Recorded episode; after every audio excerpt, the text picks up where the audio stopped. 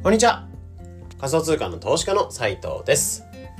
メルマガ DeFi 情報局だったりとか、コミュニティ DeFi テラコや NFT うさみなどの運営をしながら仮想通貨の投資と発信をしています。このチャンネルでは耳でわかる仮想通貨ってのコンセプトに普段のそういった活動の中から仮想通貨がぐっと身近になるような話を届けてるチャンネルになってます。え今日は1月の8日月曜日ですね。え皆さんいかがお過ごしでしょうか？え今日のテーマとしては月収6桁で止まる人7桁を超える人考え方の違いとは、まあ、こんなテーマで話をしていければなと思います。はい。で、今日月曜日始まって、まあ、週のスタートではあるんですけど、祝日なんですよね。なんか成人の日らしいですね。成人の日ですよね。うん。ね、祝日っていう感じではあるんですけど、まあ、なので新成人の方皆さん、えおめでとうございますというところで、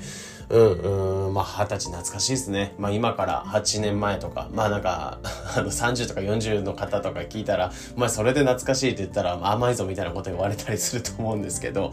いやー、8年前に成人式、いや、若かったなっていうふうに思いますね。あの頃特に何も考えてなくて。でも逆に8年前とかに仮想通貨始めてたらとかいろいろ考えたりするんですけど、まあ後の祭りではある、ありますかね。うん。まあでも今日祝日っていうところで、まあ子供を二人育てながらっていうところで、保育園が今日休みになってくるので、まあ祝日今日何しようかな、みたいなところを考えながら、まあ今日は生活していこうかなと思います。なので、そうですね。いつものちょっとペースから崩れたりするとは思うんですけど、できることとか、まあ手元でできる作業っていうのはポチポチとやりながら、まあ今日はコツコツと作業していこうかなと思います。はい。で、子供がちょっとまだ起きてくる前ではあるので、えー今日に関してはポッドキャストをこういった形でサクッと撮っていこうかなと思います。はい。で、今日に関しては、えー稼ぎ方的な、稼ぎ方論、働き方論みたいなところを考えていこうかなと思っていて、えー月収6桁で止まる人、7桁を超える人、そこの考え方の違いとは、みたいなところを考えていこうかなと思います。はい。で、そうですね。まあ僕自身仮想通貨の発信とかをしてきていて、フリーランスとして活動してきてはいるので、まあ正直自分で仕事を作って収入を作っていくってことをしないと、あのーまあ生活ができないような状況になるんですよね。なので何もしないと収入が作れないような状況になってはいるんですけど、まあ結構やっぱり稼げば稼ぐほど、えー収入を作ってれば作ってる人っていうところを、まあもちろん目にはしますし、X とか Twitter とかでも、まあ月収なんか何千万稼げましたみたいなことも、え言われる方いらっしゃると思う思うんですけど、まあそういうのを見てた時に結構皆さん、稼がれてる人ほど結構暇なイメージがあるんですよね。うん。やっぱり昔僕自身その収入を作っていこう、稼ごう、稼ごうって思った時に自分自身がすごい動くような考え方とか、うん、やっぱり自分の時給労働、アルバイトぐらいの考え方しか本当になかったので、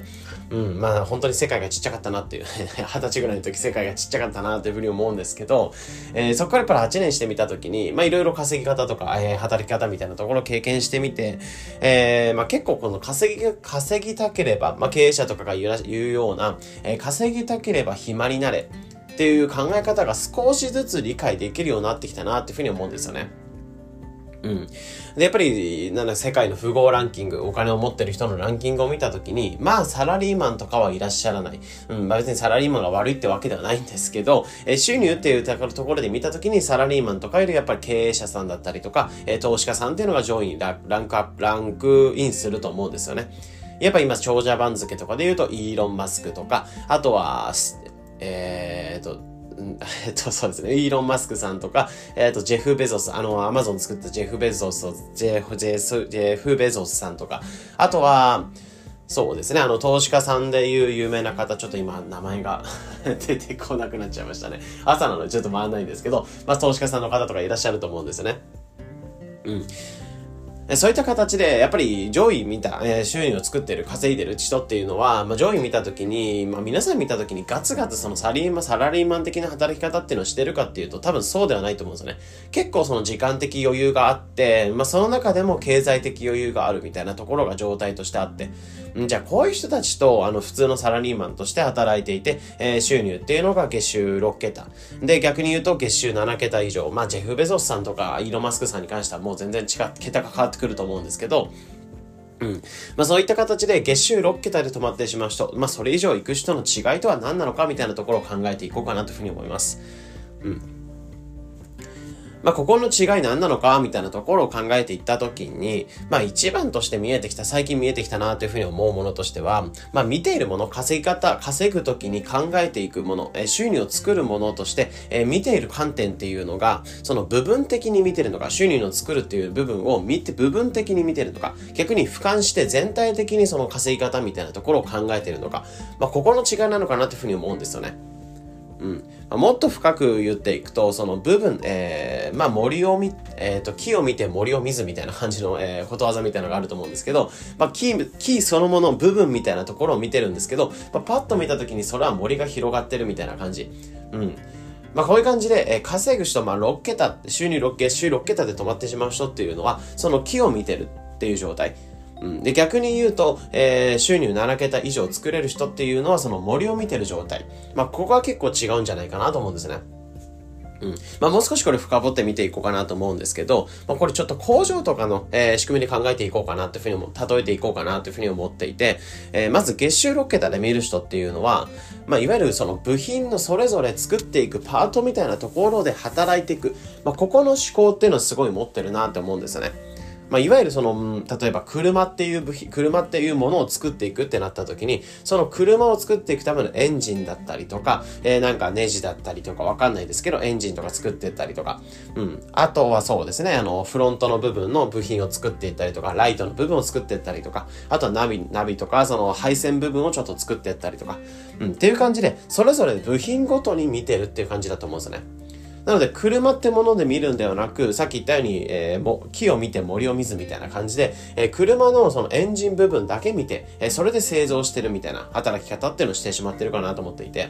で、逆に7桁以上稼げる人っていうのは、まあ、車全体を作っていく際にどういうパーツを、え組み替えて、どういうふうに車を動かすことができるか、えその車全体を見てるって感じだと思うんですね。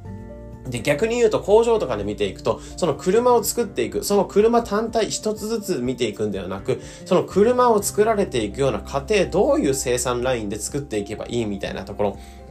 まあ、いわゆる、その車ができるまでの仕組みだったり構造っていうのを考えているような、えところがあるかなと思います。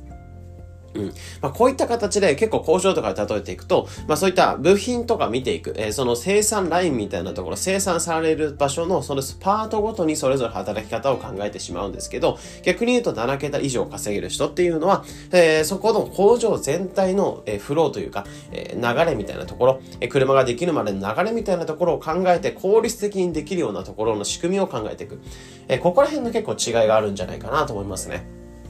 うん。じゃあこれを実際のその稼ぎ方みたいなところで展開してみようかなというふうに思うんですけど、まあ、基本的にやっぱり月収6桁っていうのは自分の時間っていうのを切り売りして、え自分の時間をお金に変えていくっていう稼ぎ方。まあ、いわゆるその労働集約型とか労働型みたいな時給労働型みたいなところの考え方がすごいあるんかなと思います。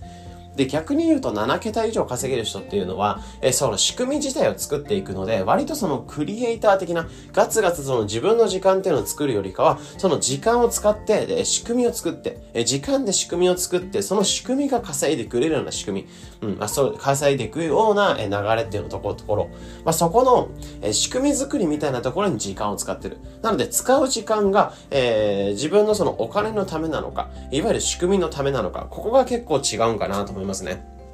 うん。で、ここはそうですね。例えばとかで言うと、本当に労働とかで、労働集約型、えー、月収ロケとかで言うと、まあ基本的にサラリーマンの月給とかで言うと20万、30万ぐらいだと思うんですね。まあ20万、30万。僕らぐらいの世代とかだとそれぐらいになってくると思うんですけど、えー、20万、30万ぐらいだと思います。で、その20万、30万ぐらいっていうのを稼ぎ、稼ぎ出すってなった時に、基本的にやっぱ与えられた仕事とかをやってったりとか、あとは自分のタスクっていうのをやってったりとか、えー、自分で何か提案して企画書を作ったりとかっていう感じになると思うんですけど、基本的にじゃあ自分の収入を、えー、その会社で上げていく、1万円、2万円上げていくってなった時に、えー、まあ、基本的になんか資格を取ったりとか、そこに対してのタイムパフォーマンスって非常に悪いかなって思うんですね。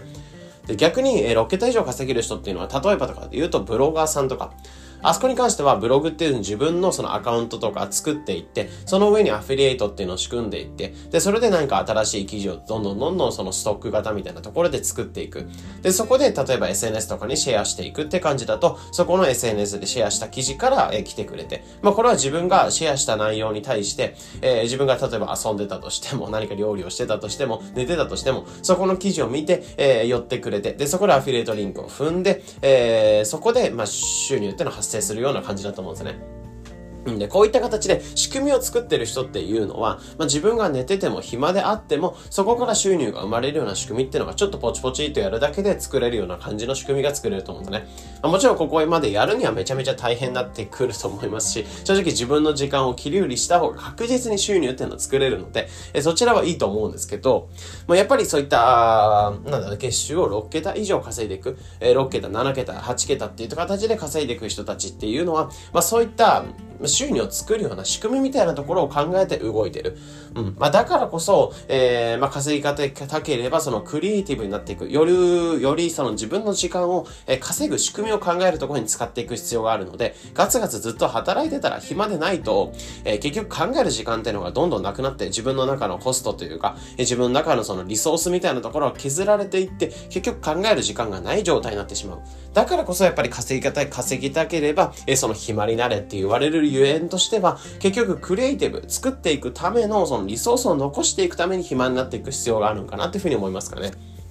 うん。なので本当に肥満になって、えー、プータローになれば稼げるかっていうとそういうわけではなくて、えー、ちゃんとここの仕組みを考えるとか、収入を作るような仕組みみたいなところを考えていく時間に使っていく。うん。なので、えー、まあもちろんそういった、なんだろう、労働しながら自分の時間をお金に変えていくっていうやり方、稼ぎ方ももちろん重要だと思います。まあ僕もやっぱりここに関しては、例えばクライアントワークっていうのを受け取っていって、受け持っていって、フリーランス的にそのいろんな仕事を受け取っていって、で、そこでこなしていって収入をもらっていくっていうのはもちろん大切なんですけど、やっぱプラスアルファとして、メルマガとか SNS とか、あとは、あとコミュニティとか運営したりとか、まあ、うさみってものを NFT 作ったりとか、まあ自分のコンテンツっていうのを作っていって、これが、え売れるような仕組みを常に考えながら動いてるっていう状態ではありますかね。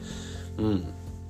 やっぱりここはそうですね。僕もやっぱり実際にいろいろ動いてみて最近本当に分かってきた部分で、身に染みて分かってきた部分で、えー、暇になれば稼げるかっていうところは、まあ以前としても本当にバカだったなというふうに思うんですけど、プータローになれば稼げると思ってたんですけど、やっぱりここに関してはしっかりと考えない、考える必要が本当にあるなっていうところを改めて認識した上で、えー、今後もまあよりなんだろうな、うん、やっぱりこ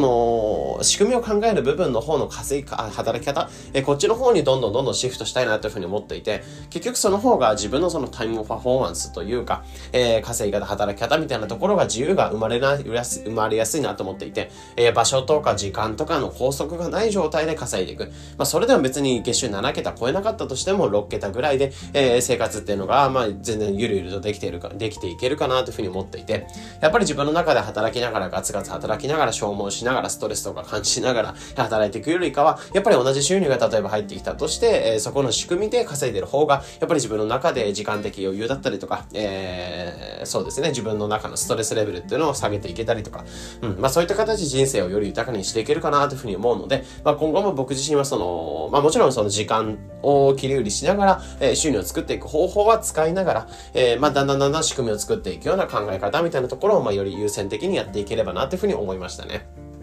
うん。なので今回に関しては、その働き方的なところ、まあ、ちょっと投資家、投資とか仮想通貨のところとは離れてくるとは思うんですけど、まあ、仮想通貨をやっていく上でも、そこの収入を作っていく部分っていうのは、まあ、肝になってくると思いますし、やっぱ自分の中でお金を借金して、そこで収入を作っていくとかっていうよりかは、え仮想通貨に当てていくお金、え、より楽しんでいくためのお金を作っていく、その収入を作る部分で、え、こういった働き方、稼ぎ方みたいなところに関しては、まあ、重要になってくるかなというふうに思ったので、まあ、今回こんな感じで話をさせていただきました。